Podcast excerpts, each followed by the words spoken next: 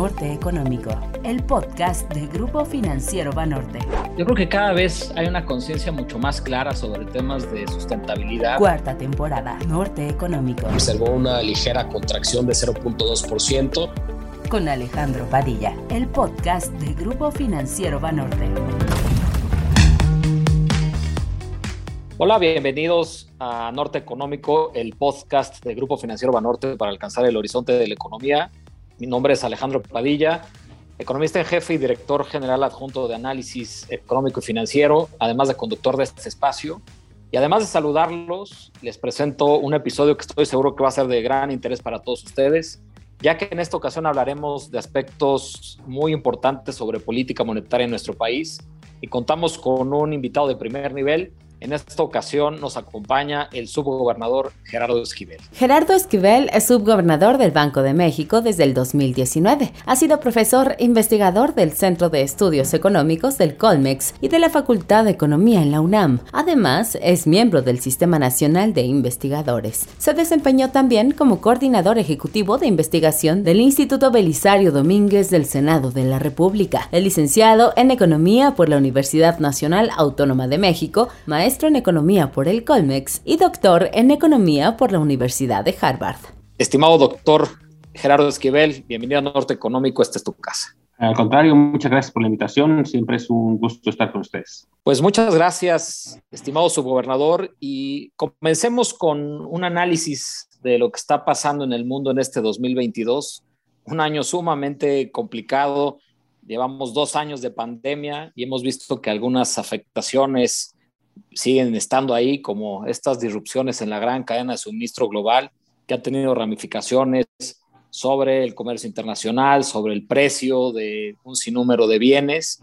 Además de esto, hay que agregarle el tema del conflicto bélico en, Ucrania y bueno, el Fed ya está subiendo tasas de interés, así que es, es un año sui generis y aquí yo creo que una pregunta inicial para ti, estimado Gerardo, sería, ¿qué lectura le das al panorama económico de este 2022? Bueno, sin duda, como bien lo acabas de describir, es un escenario particularmente complejo. Es, eh, es una situación que es difícil en distintas dimensiones, ¿no? Eh, aún no salimos de la pandemia, eh, aún el choque inicial inflacionario asociado a los cambios en los patrones de consumo y a la ruptura de las cadenas de suministro sigue afectando la inflación en México, pero también en otras partes en el mundo. Eh, además de eso, tenemos un entorno en el cual eh, los bancos centrales, tanto de países tanto emergentes como avanzados, han empezado a apretar las condiciones financieras, eh, reduciendo el ritmo de relajación, digamos, en algunos casos, porque ya cumplió su objetivo fundamental, que fue lograr que la economía se recuperara en algunos casos, como es el caso de Estados Unidos, eh, en otros casos eh, más bien presionados por la, por la inflación eh, global que hemos estado viviendo. El caso es que en general las condiciones financieras se han venido apretando, insisto, tanto en mercados emergentes como avanzados. Y además de eso, ahora tenemos esta situación del conflicto bélico que tiene implicaciones, digamos, distintas para distintas regiones en el mundo. Es un choque que por su naturaleza es está inflacionario eh, particularmente para Europa, es decir, en Europa le va a tener un impacto en la actividad económica importante, eh, negativo, y un impacto a su vez en los precios para esa región. Para el resto del mundo, el choque quizá es más importante, es la parte inflacionaria de este choque, porque como bien sabemos, tanto Ucrania como Rusia son eh, participantes importantes en distintos mercados y eso implica que el precio de algunos productos, incluyendo energéticos, y algunas materias primas y productos agropecuarios, pues van a, han estado subiendo de valor asociados a este conflicto eh, bélico en esa parte del mundo.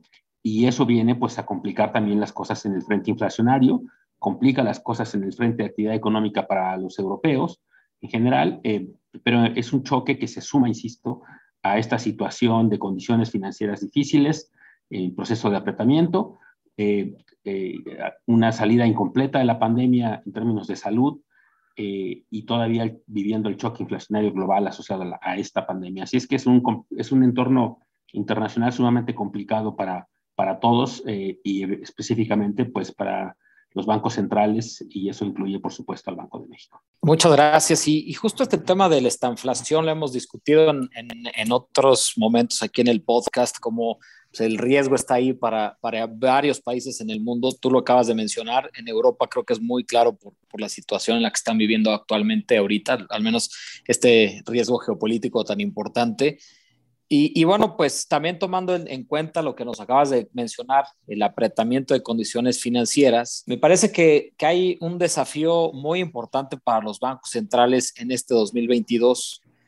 Seguimos viendo persistencia de las presiones inflacionarias y vientos en contra para la recuperación económica.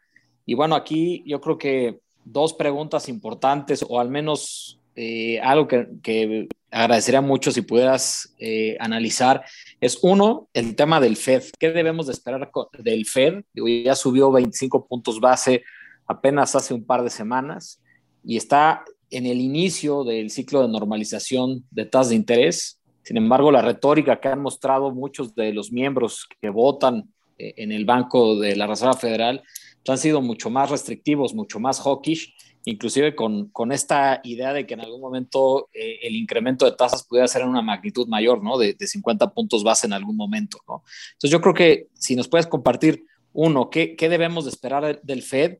Y dos, como para dar continuidad a esta pregunta, desde la óptica de, de un banco central en, en, en economías emergentes, que además ya empezaron a subir muchos de ellos tasas de interés, entre ellos el Banco de México, pero lo hemos visto con Brasil, con Chile, con Hungría, en fin, con un, un sinnúmero de países, pues de qué manera se incorpora esta variable en la función de decisión y, y, cómo puede, pueden pues, llevar a cabo justo la conducción de la política monetaria en, economías emergentes. Por favor, estimado subgobernador. Sí, mira, yo creo que el tema para, el, para la Reserva Federal es, es particularmente interesante. Yo creo que la Reserva Federal eh, tiene eh, empezó claramente más tarde que en los países emergentes este proceso de normalización de tasas, tiene ante sí un reto, ¿no? que es eh, cómo lograr el proceso de normalización, eh, tratar de lograr reducir la inflación y al mismo tiempo evitar una, un ajuste demasiado rápido, demasiado drástico, que pueda traducirse en una recesión en Estados Unidos. Eh, es decir, lo que, lo que va a buscar la Fed es una combinación pues muy difícil de alcanzar, sin duda, que, que le permitiese eh, alcanzar lo que ellos seguramente estarán buscando, que es un soft landing o un proceso, digamos, en el cual logren esta combinación que suena muy difícil eh, de lograr, pero que tendrán que buscar ese equilibrio. en ese sentido, creo que no se ha descartado efectivamente los aumentos más importantes en la tasa de interés de hasta 50 puntos base comparados con los aumentos de 25 que se esperaban hasta hace poco tiempo. Eh, pero creo que tendrán que poner en la mesa de, su balance por las implicaciones de esto.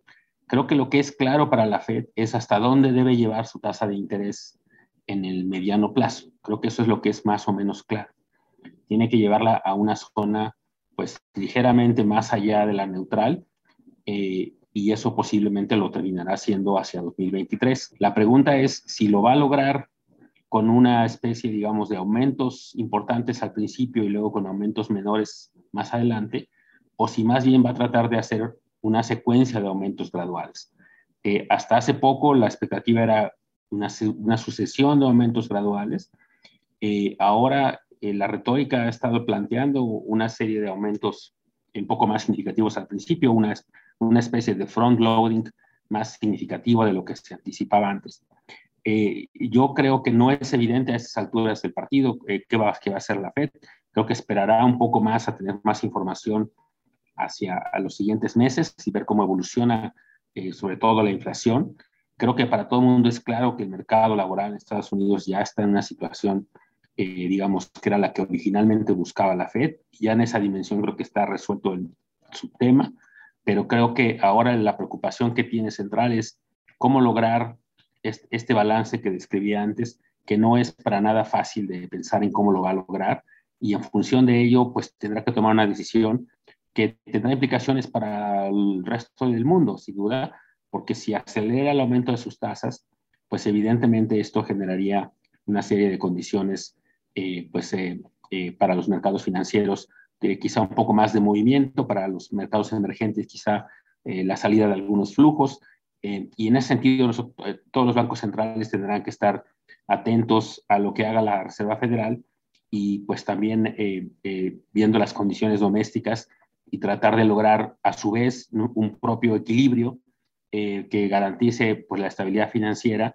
que, y al mismo tiempo con la consecución de los objetivos que cada que banco central tenga. En el caso nuestro, como se sabe, pues tenemos el objetivo prioritario de la estabilidad de precios y eso entonces eh, tendremos que irlo tomando en consideración también para ver cómo nos vamos ajustando conforme también se vaya ajustando a su vez y normalizando la tasa de interés en Estados Unidos con estos movimientos y ya veremos de qué, de qué magnitud y con qué y, en qué en qué periodo eh, terminan de realizarse, digamos, eh, o materializarse todos estos aumentos que ya se anticipan que ocurrirán sin duda en la tasa de interés en Estados Unidos. Muchas gracias y la verdad sí, sí se ve muy complicado tratar de alcanzar este balance para, para atender esta situación de una inflación que está muy por arriba de, lo deseado y mucho más persistente, pero sin eh, tener ahí efectos negativos sobre la actividad económica, ¿no? Y tú, tú, bien lo mencionabas, ¿no? Este, tratar de evitar a toda costa inducir la próxima recesión, que por cierto, pues ahorita cuando uno ve la curva de rendimientos en Estados Unidos, pues ya está invertida en algunos plazos,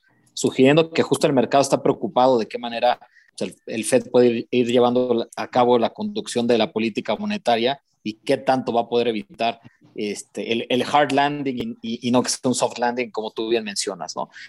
Pero esto quizás nos lleva ya a poder analizar eh, la situación actual en nuestro país. En México, pues hemos visto desafíos muy importantes en la parte de actividad económica, aunque también hay que reconocer que se han dado algunas sorpresas positivas en algunas cifras del primer trimestre, ¿no? Sobre todo cuando vemos eh, las cifras, eh, pues, de, o sea, mucho más corto plazo, ¿no? las cifras de más alta frecuencia. Sin embargo, pues yo creo que en términos generales vimos que desde finales del año pasado veníamos experimentando una pérdida de dinamismo de la actividad económica y parte de esa pérdida de dinamismo se ha empezado a, a dar también en este 2022 definitivamente por los factores que ya hemos comentado hace, hace, algunos momentos, ¿no? Y a esto pues hay que agregarle que la inflación no cede todavía por múltiples factores, ¿no? Y estamos hablando tanto la inflación general como la subyacente. Entonces, en este sentido, eh, su gobernador, ¿nos podrías compartir cuál es tu balance de riesgos para la economía mexicana para este 2022 y para la inflación? ¿Y, y qué podemos esperar de pues, la tendencia de inflación eh, pues también 2022-2023, por favor. Sí, eh, en primer lugar, el tema de la inflación, como bien dices, es un tema eh, en el cual hemos tenido una inflación más alta por más tiempo de lo que preveíamos, y creo que de lo que casi cualquiera preveía. El, el, impacto de la pandemia se ha prolongado como resultado de distintas variantes de la propia pandemia y distintos eh, o sucesivas olas de contagio. Todo esto se ha, llevado a esta prolongación del choque inflacionario inicial que empezamos a vivir pues por ahí de, del primer trimestre del año pasado. Eh, y estamos en niveles claramente elevados con una tasa de inflación eh, tanto general como subyacente aún muy elevados. Ahora, aquí yo creo que habría que separar un poco el, efecto que tendrá el conflicto bélico y que depende un poco, dependerá mucho de cómo, cuánto tiempo dura y cómo se resuelve. Eso eh, creo que es algo que, que, pues no podemos saber en este momento, pero dependiendo de eso es que será ese choque adicional a lo que ya teníamos, eh, tendrá implicaciones pues importantes en algunos, como dije, algunos cuantos productos, particularmente materias primas y productos agropecuarios. Ah, eh, además de eso, ya traíamos esta dinámica de por sí compleja, ¿no? Eh, un escenario eh, muy difícil ya con la inflación, pues arriba de 7. el punto más alto que tenemos hasta ahora es el 7.7 de la segunda quincena de noviembre. está, yo aún creo que ese puede ser el punto más alto de la inflación esperaba que descendiera a partir de entonces, descendió un poco, pero está un poco estancado, digamos, ahí en estos niveles cercanos a 7%, porque la subyacente siguió subiendo, seguía subiendo como se preveía, y estamos todavía a la expectativa de que logre alcanzar también su punto máximo eh, por estas fechas, eh, precisamente, ¿no? eh, la idea era que alcanzara su punto máximo en el primer trimestre de este año. Ahora nuestras propias estimaciones sugieren que será en el segundo trimestre de este año y que a partir de ahí podría comenzar a descender. Eh, esa es, digamos, nuestra estimación ahora, que la revisamos de manera importante en esta última decisión de, de política monetaria. Ajustamos a la alza pues nuestra expectativa de inflación para los próximos trimestres. De manera importante ajustamos a la alza el cierre de fin de año que, que teníamos, eh, eh, lo subimos a a un trimestre, al final, al último trimestre, una inflación de 5.5%, eh, que no, es, no fue un ajuste menor, que quiere decir que lo que estamos anticipando es un descenso, pero un descenso un poco más lento del que creíamos. Eh, y más bien hacia 2023 es que ya esperamos que ocurra finalmente ahora sí este descenso. 2023 pues ya estaremos en una situación digamos, de mayor, eh, con una tasa de interés, pues como está ahora, un poco más alta, con condiciones más, eh, eh, más elevadas y con una expectativa de que la inflación esperada en ese momento hacia adelante sea menor de lo que es hoy, que por lo tanto, para aquel momento ya la inflación es, la tasa de interés real exante sea más elevada y por lo tanto, pues siga actuando ese efecto en términos de la presión a la baja hacia la inflación. Eso es lo que anticipamos y por eso creemos y estamos ahora en esta revisión que hicimos, esperando que la inflación converja finalmente a su meta hasta el primer trimestre de 2024. Es decir, continuaría descendiendo 2022 más lento de lo que pensábamos antes y que continuaría descendiendo, ahí sí ya a un ritmo un poquito más parecido al que anticipábamos en 2023 para finalmente converger hacia 2024. Es decir, será un proceso largo, eh, lento, más lento de lo que hubiésemos deseado, pero que eh, creemos que con las decisiones que hemos tomado en las últimas eh, ocasiones que hemos tomado decisiones de política monetaria, más un, poco las, las condiciones internacionales que, que, suponemos que imperarán en los próximos meses, permitirá que la tasa de inflación empiece a bajar. Eso incluye, por cierto, la expectativa, que sin duda es algo que también los mercados ya están anticipando, de que Estados Unidos pues va con la normalización de tasas, disminuirá también la presión fiscal y monetaria que estaba generando parte de esta demanda mundial que está presionando a los precios. Entonces, con esta previsión de que la parte fiscal ya no habrá estos choques de demanda en Estados Unidos, de que la parte monetaria eh, será menos laxa la política de Estados Unidos, pues todo eso contribuirá a que a nivel global las presiones inflacionarias empiecen a bajar y en ese sentido esperamos que también empiecen a operar eh, internamente, más allá de los efectos que también creemos que van a empezar a operar del aumento en la tasa de interés doméstica sobre los propios factores de la inflación eh, eh, local. Así es que esa combinación de elementos es la que nos hace pensar que, que lograremos regresar a nuestra meta hacia el primer trimestre de 2024. Muchas gracias, subgobernador. Y bueno, ahora eh, tomando en cuenta estos factores, pero ya más específico en términos de política monetaria en, nuestro país, bueno, pues apenas la semana pasada, el 24 de marzo, decidieron por unanimidad subir en 50 puntos base la tasa de interés. Eh, hemos leído en, minutas y en otras intervenciones públicas que has hecho eh, tus, tus, argumentos en ocasiones previas eh, cuando fuiste el votante disidente en, en, la Junta de Gobierno. Y bueno, seguramente pues, veremos el análisis de, de, lo que dicen todos ustedes en las próximas minutas el 7 de abril. Pero aquí me gustaría preguntarte cuáles son los desafíos que ves que, que está enfrentando Banco de México en la conducción de la política monetaria además de todo lo que nos has mencionado previamente, por favor, estimado subgobernador. Me preguntaban por qué razón había votado finalmente por un aumento de 50 puntos base y mi argumentación y mi explicación, y estará en la minuta correspondiente, tiene que ver con el hecho de que las condiciones creo que han cambiado para mal como resultado en particular del conflicto bélico. yo eh, sigo los argumentos que planteaba en el sentido de que la, pues, al ser un choque global, la, la, efectividad, digamos, de aumentos de tasa de interés estaba limitada, eso sí lo sigo creyendo, eh, eh, pero también es cierto que tampoco podemos negar que los choques han durado más de lo previsto, por una parte. Tampoco podemos negar una cosa que yo ya anticipaba, que era que no debíamos eh, usar demasiado espacio considerando que la Fed podría empezar su ciclo de normalización incluso antes de lo que originalmente se anticipaba, como de hecho está ocurriendo. Eh, eh, y de hecho puede ocurrir a ritmos más acelerados, como lo comentábamos al principio. Entonces, una parte, digamos, tiene que ver con que efectivamente yo estaba consciente de que teníamos que mantener la estabilidad financiera cuando la FED empezara su ciclo de normalización y eso posiblemente implicaría ir al menos al principio eh, paso a paso con la FED para no generar una, una, una reducción en el diferencial de tasas en, en México versus Estados Unidos significativa.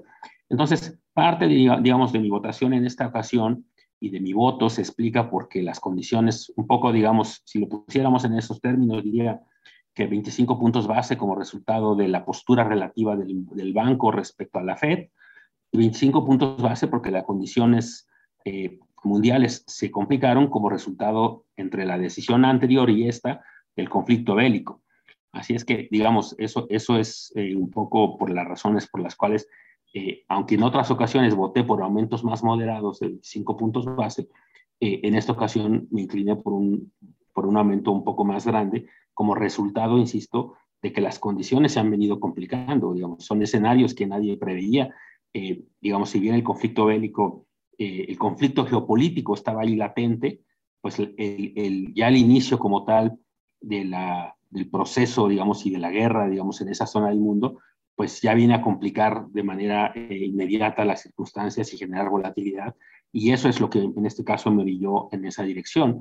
Eh, eh, sigo creyendo que hacia adelante el hecho de que México haya sido un país que no, que no, que no redujo tanto su tasa como otros países que la llevaron a cero o cerca de cero, que la llevaron a tasas de interés real negativas, cosa que nosotros nunca hicimos el hecho de que nosotros nos hayamos empezado a mover hacia, hacia, arriba un poco antes que todos lo los demás, que nuestra postura relativa respecto a Estados Unidos está en uno de sus máximos históricos. Eh, eh, el hecho de que vamos a empezar en, en, un proceso posiblemente de desinflación simultáneo en México y en el mundo como resultado de la reducción de presiones inflacionarias por el lado fiscal y monetario eh, a nivel internacional, todo eso me hace pensar que hacia adelante pues eh, nosotros tenemos la posibilidad de no necesariamente subir todo lo que ha subido, lo que subirá la Reserva Federal, que viene más rezagada, o de lo que están subiendo algunos otros países emergentes que tienen sus propios problemas y su propia dinámica. Estoy pensando, por ejemplo, en Brasil, que tiene un problema de inflación claramente más fuerte que nuestro, que tiene presiones fiscales internas mucho más significativas que nosotros. Nosotros creo que no tenemos que ir en una dirección tan, quizá tan, tan, tan marcada hacia la alza en las tasas de interés y nosotros posiblemente tengamos ese, un poco más de espacio para no eh, tener que llevar la postura monetaria a una situación tan restrictiva como quizá otros países sí lo van a tener que hacer.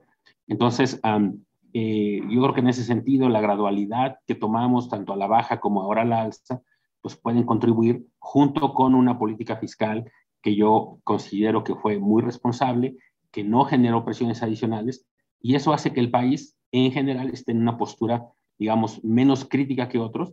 Eh, también es cierto que por esa misma razón la recuperación que hemos tenido ha sido más débil, más, es más frágil, es incompleta todavía, eh, pero pues son eh, justamente los trade-offs de la política económica. pero para nosotros al menos creo que eso nos va a dar un poco más de margen hacia adelante de no necesariamente tener que subir tanto como otros bancos lo están haciendo, ni a un ritmo tan acelerado como otros lo están haciendo, y que eventualmente tendremos la oportunidad pues de, de, quizá inclusive em, empezar a, a, pensar en que pudiéramos pausar antes que otros bancos también, pero eso estará en función evidentemente de cómo evolucionan las cifras eh, eh, en términos de inflación, eh, en particular, y si estamos cumpliendo o no con la trayectoria que estábamos anticipando en las decisiones que hemos venido tomando hasta ahora. Muchas gracias. Y, ahora que, justo comentabas el tema de la convención bancaria que, justo acaba de pasar, ahí se hablaron temas sobre la era digital, los retos del cambio climático, atender equidad de género y, y pues además tuvimos ponentes muy interesantes, ¿no? Este Larry Summers que Ahora ya dijo que la tesis de secular stagnation ya no aplica, ¿no? Estuvimos a William White, a Mark Carney. ¿Nos puedes compartir qué, cuáles fueron tus, tus principales, eh, digamos que ideas o, qué pudiste percibir que fuera muy notorio de, la convención, por favor? Sí, claro. Eh, bueno, yo creo que hubo, eh, fue muy interesante escuchar a Larry Summers, digo, siempre es interesante escucharlo, evidentemente. Fue muy interesante escuchar su postura respecto a, a estos dos temas, ¿no? Su postura respecto a la situación inflacionaria, su debate que ha estado sosteniendo con Krugman en términos de la situación inflacionaria, en esta, particularmente en Estados Unidos. Eh, eh, creo que parte de sus argumentos eh, tiene razón. Creo que en otros es, es yo más bien suelo coincidir en algunos otros argumentos con Krugman, pero creo que planteó una serie de cosas interesantes al respecto de la conducción de la política monetaria y planteó este tema con claridad de que la necesidad de que posiblemente la FED eventualmente tenga que llevar esta, la, la, tasa de interés a una zona restrictiva, cosa con la cual me parece lógico y natural, incluyendo también en el caso de México, eh, dadas las condiciones inflacionarias actuales. Eh, eh, me pareció interesante, por otro lado también, como decías, esta, esta idea suya que estuvo empujando él durante tanto tiempo del estancamiento secular y cómo él considera que las condiciones actuales pues simplemente nos hacen pensar que ese argumento que él planteó durante mucho tiempo, pues en este momento ya no está operando. Entonces, eh, ese fue un elemento interesante, más allá de los otros elementos que, como bien dices, eh, se plantearon, ¿no? El planteamiento, los planteamientos de Mark Carney eh, respecto a la situación. Y lo que me pareció curioso en, ambos, en ambos casos era un poco la perspectiva, pues supongo que refleja, que, refleja la visión de las economías avanzadas respecto de la situación geopolítica hacia adelante y su preocupación por lo que yo llamaría la reconfiguración de la globalización, ¿no? Eh, las preocupaciones que ambos manifestaron respecto a la situación geopolítica actual y al futuro de la globalización, eh, con, eh, digamos, que se tendrán que tomar decisiones respecto a qué hacer en la relación comercial y financiera, por ejemplo, con un país como Rusia, que, está, que, acaba de, de, iniciar este conflicto bélico y que entonces tenemos que repensar qué hacer. La preocupación que planteaba Larry Summers sobre la relación entre, entre Rusia y China y lo que eso implica hacia adelante para, para lo que se conoce como las democracias liberales, pues creo que es algo muy interesante de pensar.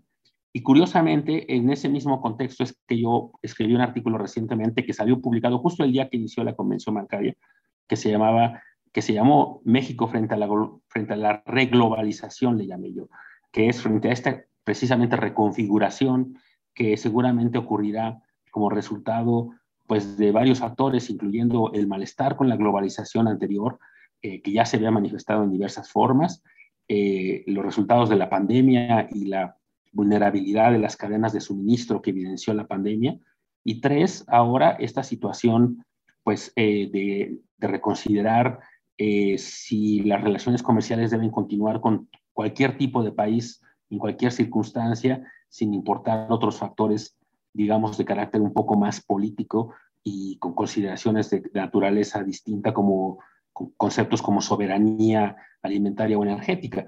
Y todo eso me parece que va a dar lugar a una reconfiguración de la globalización hacia adelante que, y que creo que es un poco estuvo en el ánimo de varios de los participantes en la convención bancaria de una u otra manera. Y eso me parece, me parece interesante que, esté, estemos empezando a reflexionar justo sobre esta dimensión que creo que va a ser fundamental eh, no en el corto plazo necesariamente, pero sí en el mediano y largo plazo. Muchísimas gracias, Gerardo. La verdad es que eh, el análisis que nos has proporcionado en esta ocasión ha sido eh, muy relevante. Y si me permites, pues vamos a pasar a la última sección de este podcast, una sección que tú conoces muy bien y que tiene que ver con las recomendaciones. La recomendación. Vinos, libros, películas y más de los actores económicos. Y aquí me gustaría preguntarte si hay alguna recomendación de un libro, de un vino o de cualquier cosa que tú quieras eh, darnos. Digo, además del artículo que ya acabas de mencionar, el que escribiste justo el día de la convención, que con todo gusto eh, estoy seguro que, muchos de nuestros escuchas lo, van a leer. Pero adelante lo que tú nos, nos quieras recomendar, estimado subgobernador.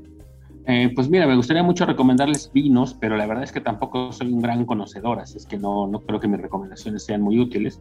Pero en cambio les puedo recomendar algunos libros que eso sí me creo saber un poco más y, la verdad es que leo, trato de leer bastante, me gusta mucho, es una actividad que le he dedicado pues, una buena parte de mi vida como académico y, y voy a recomendar un libro, eh, digamos un poco, es algo distinto, no es algo tan tan eh, económico, aunque tiene su vertiente económica.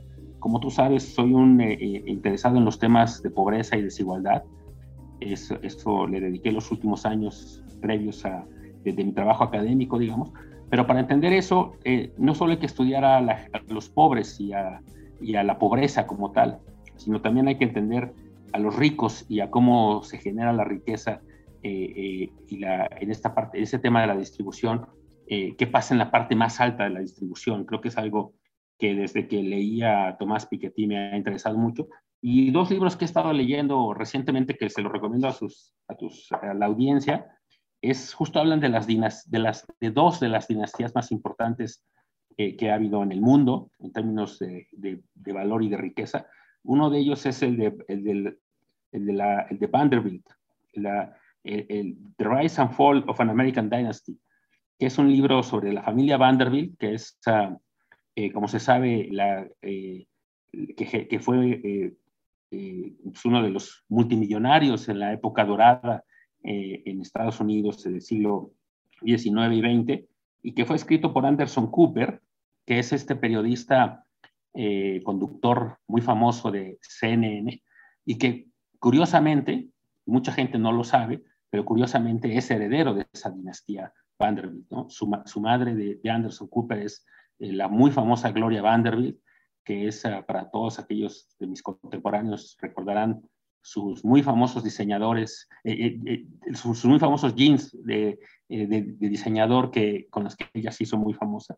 Pero es, es, es esta dinastía y habla de cómo se construyó la riqueza y luego habla de miembros de su familia, ¿no?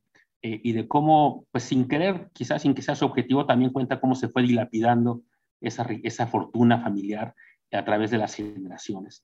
Y creo que es interesante ver cómo se construyó una riqueza tan grande y cómo se fue dilapidando, insisto, eh, con el paso del tiempo a lo largo de múltiples generaciones, de tal manera que él considera, él se considera a sí mismo como el último de los Vanderbilt.